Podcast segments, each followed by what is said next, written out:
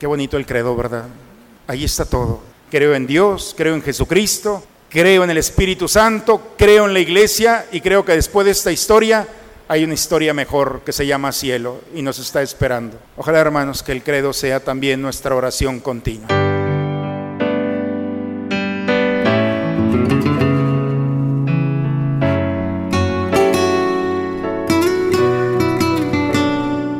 Bienvenidos a la Santa Misa. Que en sus corazones reine la paz de Cristo. Que la palabra de Cristo habite en ustedes con toda su riqueza. Busca primero el reino de Dios y su justicia divina. Por añadidura lo demás se te dará. Aleluya,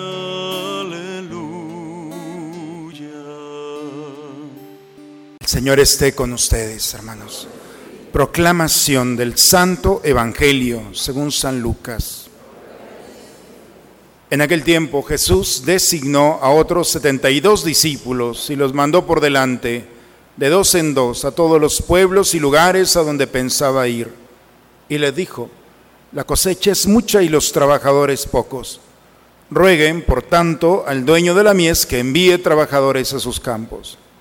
Pónganse en camino, yo los envío como corderos en medio de lobos. No lleven ni dinero, ni morral, ni sandalias, y no se detengan a saludar a nadie por el camino. Cuando entren en una casa, digan que la paz reine en esta casa.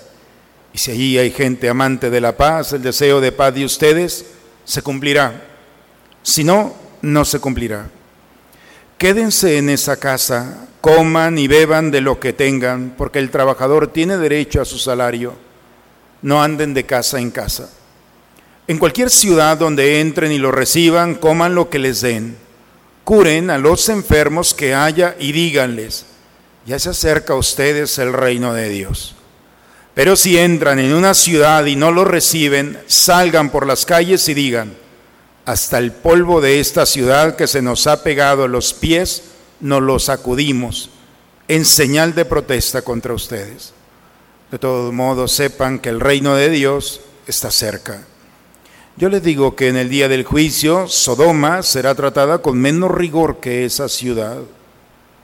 Los 72 discípulos regresaron llenos de alegría y le dijeron a Jesús, Señor, hasta los demonios se nos someten en tu nombre. Él les contestó, vi a Satanás caer del cielo como el rayo. A ustedes les he dado poder para aplastar serpientes y escorpiones y para vencer todas las fuerzas del enemigo, y nada les podrá hacer daño. Pero no se alegren de los que de que los demonios se les sometan. Alégrense más bien de que sus nombres están escritos en el cielo. Palabra del Señor. La pregunta, hermanos, que aparece constantemente en la historia de la humanidad es, ¿por qué Dios me permite vivir esto? ¿Por qué Dios me permite vivir la tristeza, la angustia, el dolor? Dios me está probando. Dios no me ama. Hay gente enojada con Dios. Y gente resentida con Dios. Porque no encontramos la respuesta a esta pregunta. ¿Por qué Dios me hace esto? Si yo soy bueno, si yo me porto bien, si yo cumplo. La respuesta el día de hoy está en la palabra del Señor. Los cristianos tenemos una respuesta a nuestros dolores y sufrimientos. Dios nos permite vivir el dolor de este mundo para consolarnos.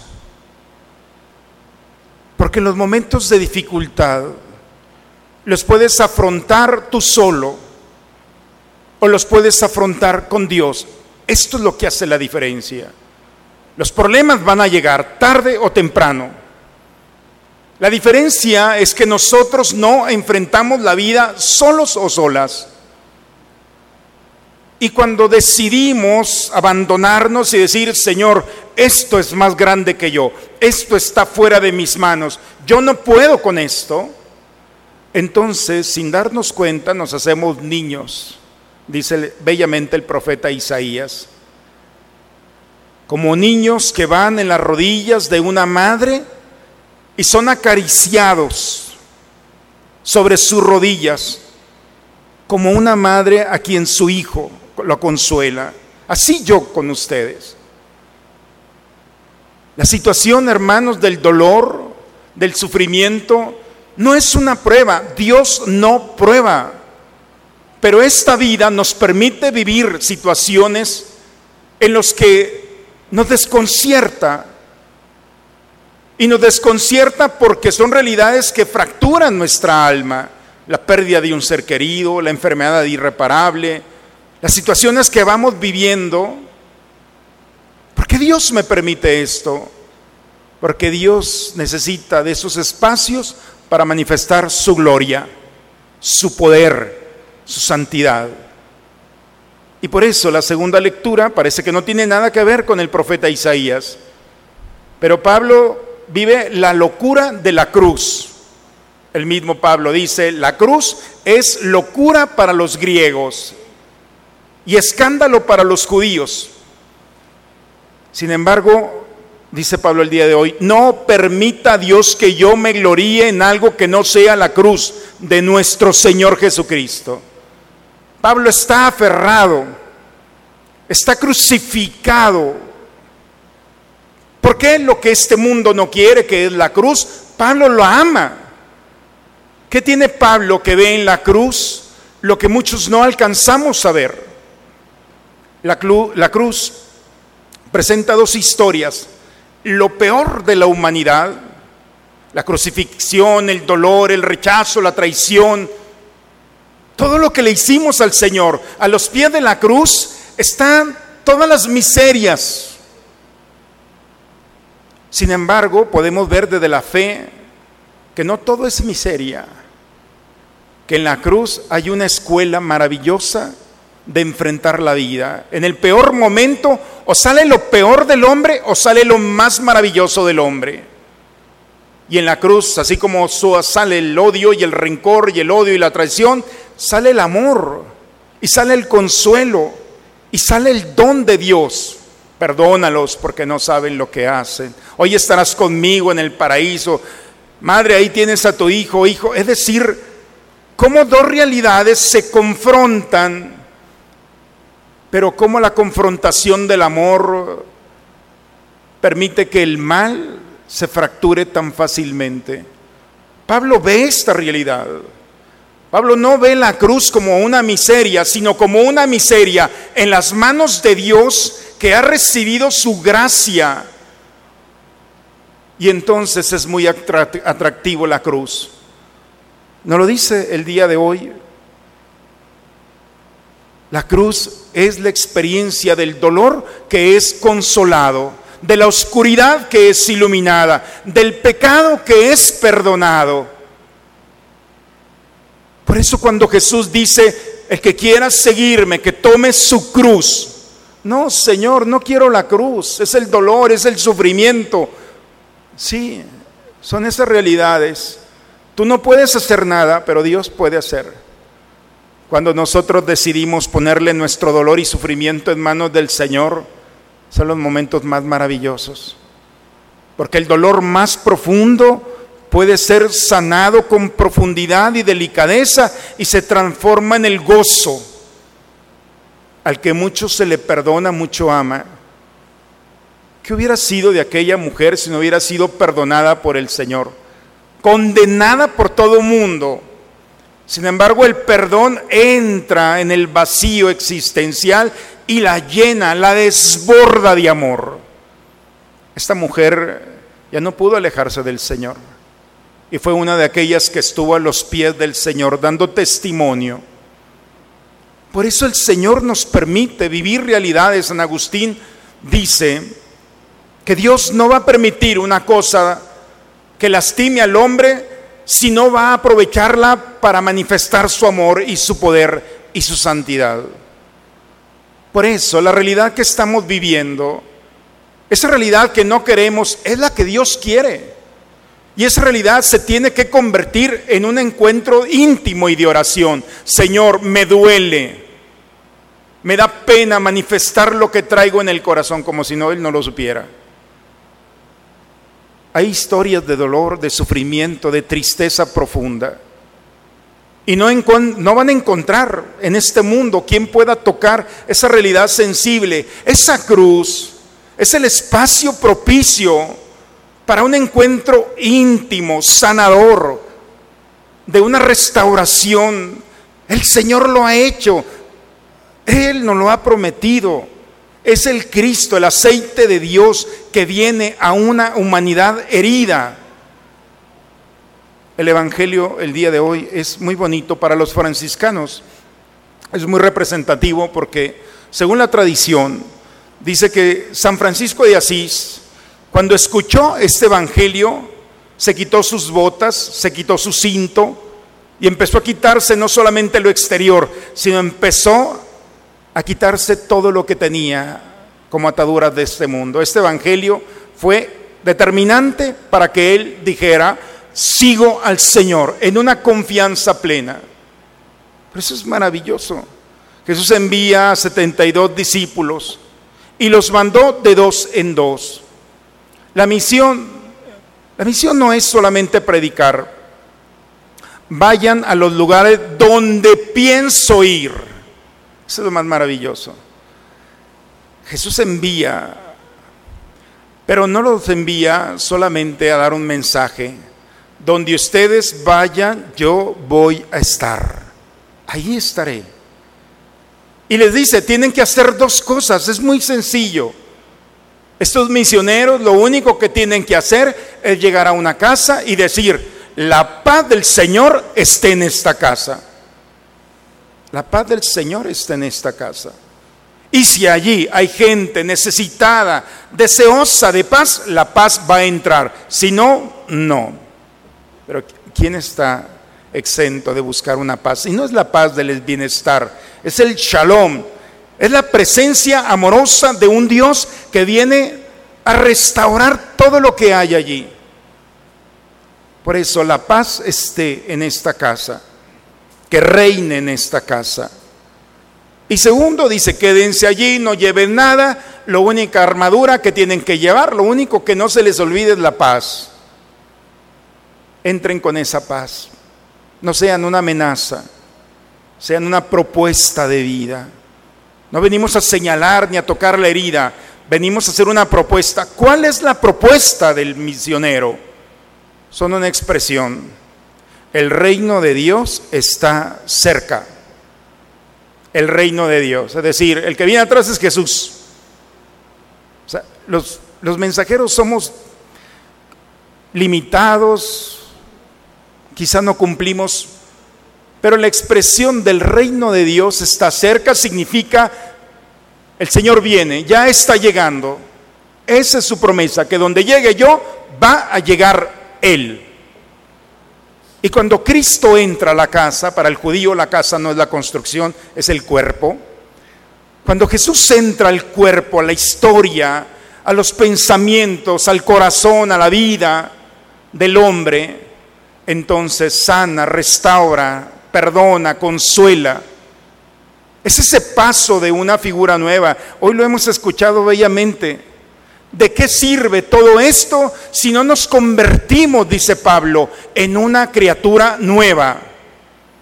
Y la criatura nueva es aquella que puede en todo momento vivir la paz del Señor, porque tanto en los momentos agradables como en los momentos de dificultad tiene la estabilidad de un Dios que no lo va a abandonar y que si ha permitido el Señor el dolor y el sufrimiento y la incertidumbre, ese mismo Dios manifestará su amor, su poder y su santidad. Por eso, la lectura de hoy, hermanos, nos invita nuevamente a recuperar el verdadero sentido de nuestro existir. No le digas a Dios, ¿por qué me permites vivir esto? No. Con Él o sin Él lo vas a vivir. Lo más importante es, Señor, ¿cómo tengo que vivir este momento? Si me has permitido vivir esta realidad en mí, en mi familia, ahora dime cómo debo caminar, qué debo de decir, qué decisión debo de tomar. No le tengas miedo a la cruz. Es un espacio propicio, agradable, te está esperando. Lo que Dios no quiere es que le tengas miedo a esos momentos, porque son los espacios privilegiados para un Dios que está esperando que con humildad le diga, Señor, yo no puedo sin ti. Cuando nos abandonamos ante nuestra enfermedad, ante nuestros dolores, ante nuestro pecado. Pablo en la carta a los romanos es, es muy bello porque le dice, trae una situación Pablo y le dice, Tres veces le he dicho a Dios, quítame esto. Y tres veces me dijo, no, no te lo voy a quitar. Pero, pero le dice una expresión muy bella. Pero te basta mi gracia. ¿Qué habrá vivido Pablo? Que dijo, no, no te lo voy a quitar, pero te voy a sostener. Y entonces cuando Pablo dice, ahora entiendo que en mi debilidad está mi fortaleza que en eso que no quiero es lo que Dios quiere para manifestar su amor. Por eso, hermanos, ve tu vida, tu historia. Deja que Dios nuevamente tome las riendas de tu vida. Dale la oportunidad de entrar en esos cuartos oscuros del corazón, del alma y de tu mente. Ríndete al Señor. Hoy nos dice Pablo, Llevo en mi cuerpo la marca del sufrimiento. Soy un esclavo. Ahorita el tatuaje anda de moda, todo mundo, pero en tiempo de Pablo solamente los esclavos. Y dice Pablo, yo no necesito un tatuaje, no soy esclavo, pero soy esclavo porque mis marcas son mis, mis dolores y sufrimientos por el Señor. Todas las cicatrices, tres veces lo han creído muerto, lo han dado unas golpizas, Cicatrices no le sobran, no necesita tatuajes, está todo golpeado. Y dice, esto que yo estoy, esto es un cuerpo que está ofreciendo su vida. Y no es que yo esté sostenido, es que Él me sostiene. Por eso, hermanos, hay que vivir como cristianos. No te quejes, no culpes a los demás. No tomes como bandera un dolor crónico que te acompaña día y noche. Entra en el silencio de la intimidad con Dios. Él te está hablando hoy, a ti y a mí. Y nos dice claramente, ¿quieres el consuelo? Muéstrame tu dolor. ¿Quieres mi fortaleza? Muéstrame tu debilidad. ¿Quieres mi seguridad? Muestra tu inseguridad. ¿Quieres la misericordia? Pues dame tu pecado. Abramos, hermanos, en esos momentos de intimidad y de oración, abramosle nuestra vida. Es el parteaguas de nuestra historia. En el momento en el que te abandonas a Dios, te vas a dar cuenta que Dios no es el Dios del pasado. Es un Dios que manifiesta su amor por ti su delicadeza en una restauración en santidad. Ese es el Dios por el que yo me decidí. Es el Dios que nos reúne, hermanos. Es el Dios que está esperando eso que este mundo no lo quiere y se va a burlar. No le tengas miedo a Dios. Eso que tú no quieres, Él te ha estado pidiendo día y noche. Ya dámelo y vamos a liberarnos de esta historia. Al vivir esta experiencia, entonces te vas a ser misionero y lo único que tienes que hacer es llevar su paz. La paz del Señor reine en esta casa. Y di, no tengas miedo, el reino de Dios está cerca. Deja que después de ti entre el Señor y restaure, desarticule las estrategias del enemigo que han quitado la alegría y la paz. Hay un leproso, Naamán, va a buscar al profeta, dice el libro de los reyes, Y cuando va a buscar un leproso es un general, no sé si han escuchado esa historia maravillosa. Está en la escritura ahí, llega el general, pero leproso, y va a buscar al profeta porque una esclava le dijo que el profeta lo puede sanar. Y cuando le dicen al profeta, oye, pues ahí está el general, el profeta le dice que se vaya a bañar siete veces al Jordán.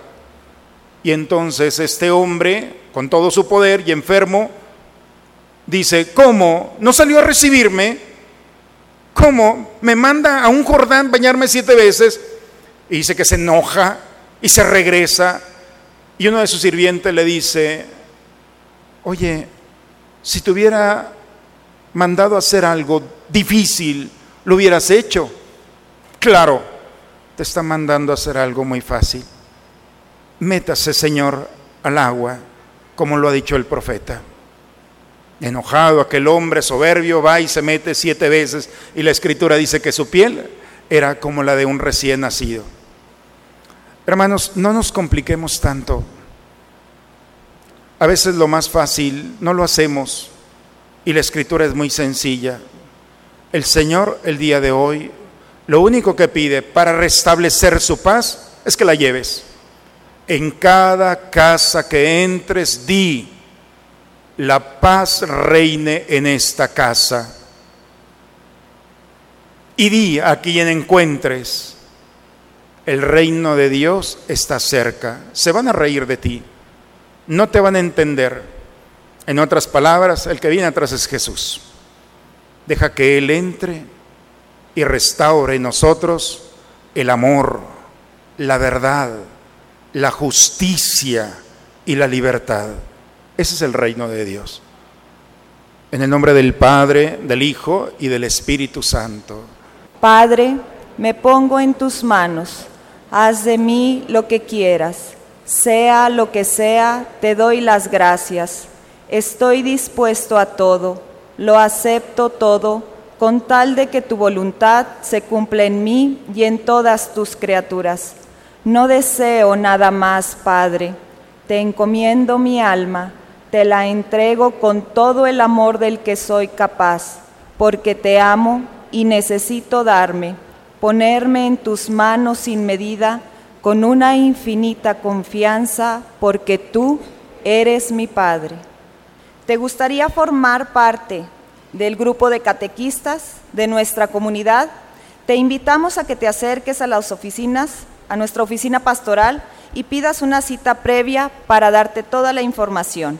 Y el número ganador del pastel es el número 40. Señor, que nos has colmado con tantas gracias, concédenos alcanzar los dones de la salvación y que nunca dejemos de alabarte por Jesucristo nuestro Señor. El Señor esté con ustedes. La bendición de Dios Todopoderoso, Padre, Hijo y Espíritu Santo, descienda sobre ustedes, sobre sus familias y permanezca siempre. Hermanos, llevemos esta paz. Cada casa que visitemos, llevemos no la paz, no nos pertenece, es Dios Dejemos que entre en esa casa y desarticule lo que el enemigo ha intentado hacer. No tengamos miedo de decir, el reino de Dios está cerca. Si nos atrevemos a decir eso, no se preocupen por lo que Dios va a hacer. La alegría es que los nombres, nuestros nombres, estarán escritos en el cielo. Esa es la gran alegría ya desde ahora. Por eso, hermanos, que se ríen de nosotros, porque hay una alegría eterna que nos está esperando. Si podemos hacer tanto bien colaborando con el proyecto del Señor, pues entonces no nos paremos a saludar. Vamos ya a compartir este momento con aquellos que nos esperan. La misa ha terminado. Muy bonita semana para todos, hermanos. Dios bendiga. Esta enfermedad tiene mucha fuerza y la soledad ya tocó mi puerta. Siento que estoy solo, que todos se han ido. Ya no puedo más con esta tormenta. Pero estoy confiado porque tengo fe. Fe que me acompaña con la que venceré. La fe de María, la fe de Abraham, la que me levanta y me hace gritar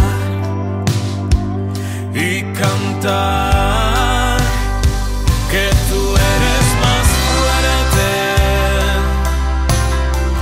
que mi enfermedad, mucho más fuerte. Y aunque no hayan salidas,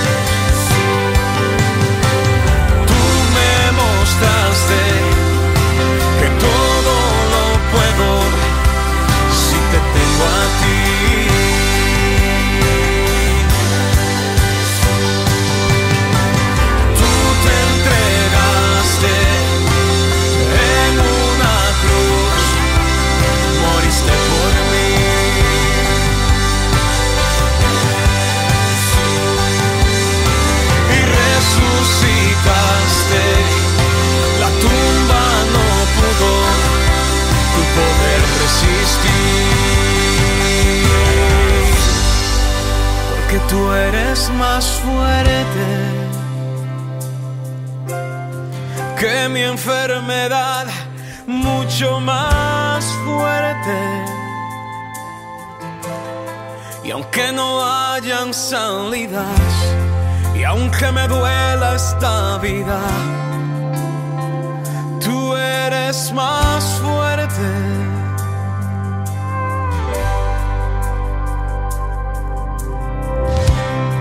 Dice la palabra de Dios en Isaías 41:10.